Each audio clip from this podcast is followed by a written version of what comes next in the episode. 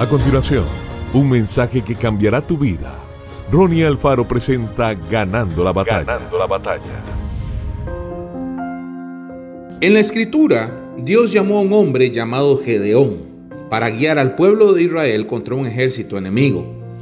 Pero Gedeón no pensaba que él podría hacerlo.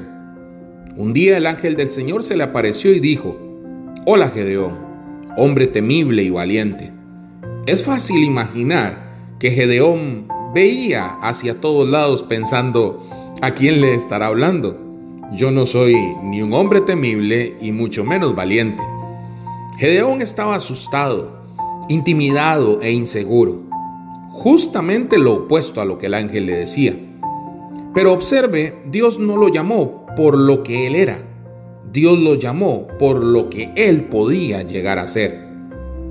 Hoy Recuerde que Dios ve tu potencial. Él sabe de lo que usted es capaz. Usted podría sentirse débil, pero Dios te llama fuerte. Podrías estar intimidado, pero Dios te llama seguro de ti mismo. Podrías sentirte inferior, pero Dios te llama muy capaz. Póngase de acuerdo con Dios y empiece a creer lo que Él dice acerca de usted.